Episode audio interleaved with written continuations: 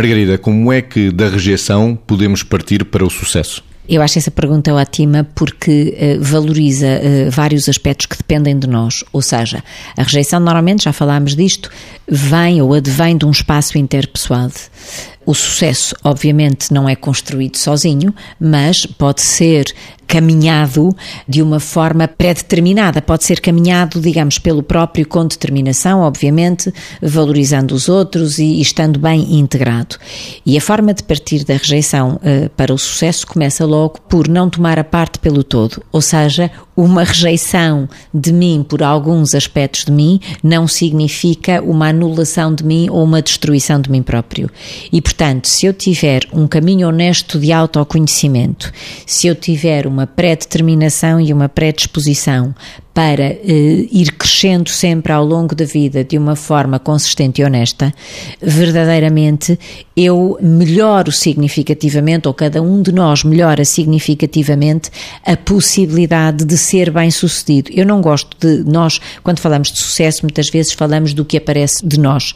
E eu prefiro claramente nós falarmos de sucesso na perspectiva da qualidade de vida, que é intercalando o sucesso com a satisfação sentida e que esse sucesso seja alguma coisa que é um valor acrescentado uh, globalmente para o espaço onde eu estou, para aquilo em que eu posso interferir e que esse sucesso seja algo que beneficie aos outros. Portanto, no fundo, é uma forma de dar a volta, sendo capaz de empatizar com aquelas pessoas que de alguma forma sofreram, porque realmente a rejeição também conduz ao sofrimento, e ganhando motivação para uh, motivação de superação, seja na área em que for esse sucesso de que estamos a falar. Da rejeição para o sucesso, Vitor. É evidente que nós falamos muitas vezes de resiliência, não é? E a resiliência é uma competência fundamental que advém desta capacidade de lidar com as coisas que representam sofrimento.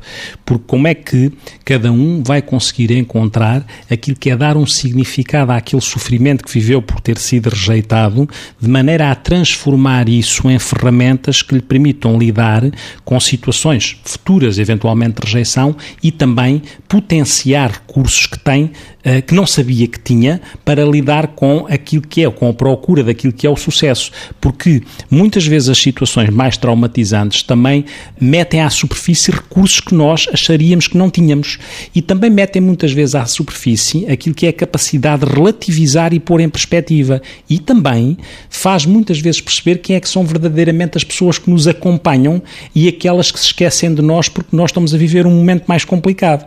Estas três variáveis, o relativizar, o encontrar recursos que não sabia que tinha e perceber qual é a rede de suporte, é fundamental para servir de trampolim para eu também lidar com as coisas que representam rejeição, sendo que é muito importante eu olhar para dentro de mim e perceber lá atrás quais foram as situações que foram sentidas por mim como mais rejeitantes. É importante que eu me entenda para perceber onde é que está o meu calcanhar daquilo, porque se eu não tenho a percepção e não identifico bem aquilo que é mais rejeitante para mim, posso ter mais dificuldade em lidar com futuras rejeições. Mas também é verdade uma coisa a rejeição diz mais de quem rejeita do que quem é rejeitado. E é importante nós termos essa percepção, embora na prática às vezes é difícil.